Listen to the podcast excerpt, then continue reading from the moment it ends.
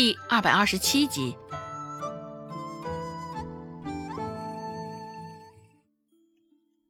县令现在的脸色还甚是难看，扫向地上的两坨，开口说道：“既然现在事情的来龙去脉都已经知道了，将这两人押入大牢吧。”来人！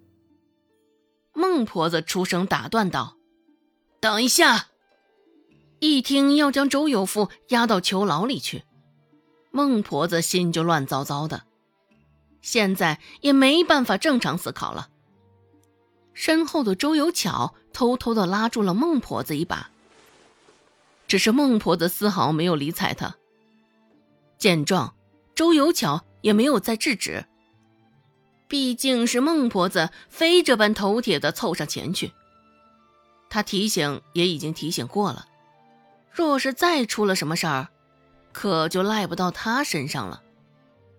周有巧心底还是有几分怨恨孟婆子的，因为刚刚牛车的钱。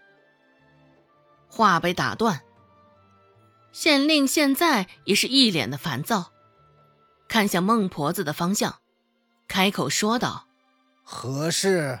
心里暗自琢磨着：“怎么的，又是一个刁民，竟是些捣乱搅屎的玩意儿。”孟婆子杵着那根木棍儿，颤颤巍巍的上前几步，开口说道：“大人，我儿是无辜的，肯定都是那个刘氏那个贱婆娘搞出来的鬼。”跟我儿是没有一点关系啊！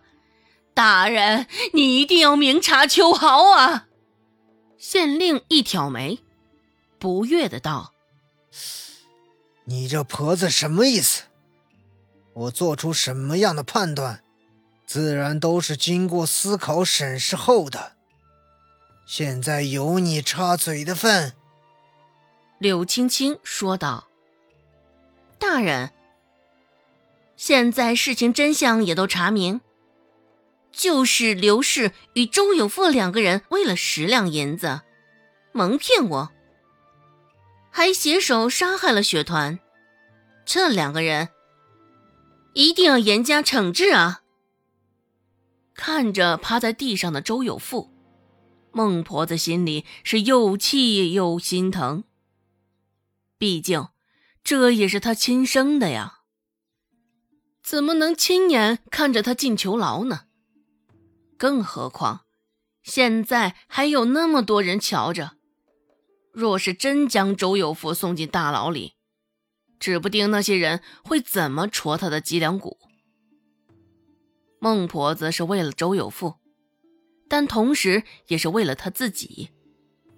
孟婆子继续说道：“不就是一只兔子吗？”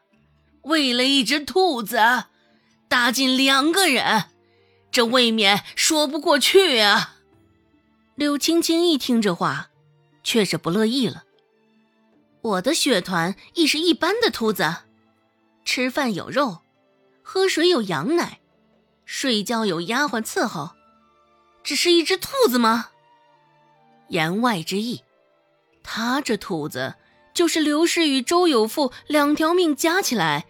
都比不上的金贵，毕竟刘氏与周有富哪会有这样的待遇？顿顿有肉和羊奶，还有丫鬟伴在两侧的。放眼整个镇上，日子过得比这兔子舒坦的，也是寥寥无几了。这听了他的话，孟婆子也是哑口无言。心里更是恼怒气愤了，惹谁不好，非要惹上这种有钱人。不说骗人家，竟然还将人家金贵的兔子给杀了。孟婆子现在是恨不得将刘氏给千刀万剐了。这般说出去，他的脸面，周家的脸面往哪儿搁呢？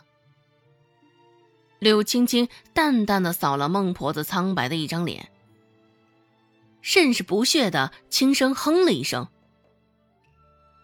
转而扭过头，对着县令点了点头。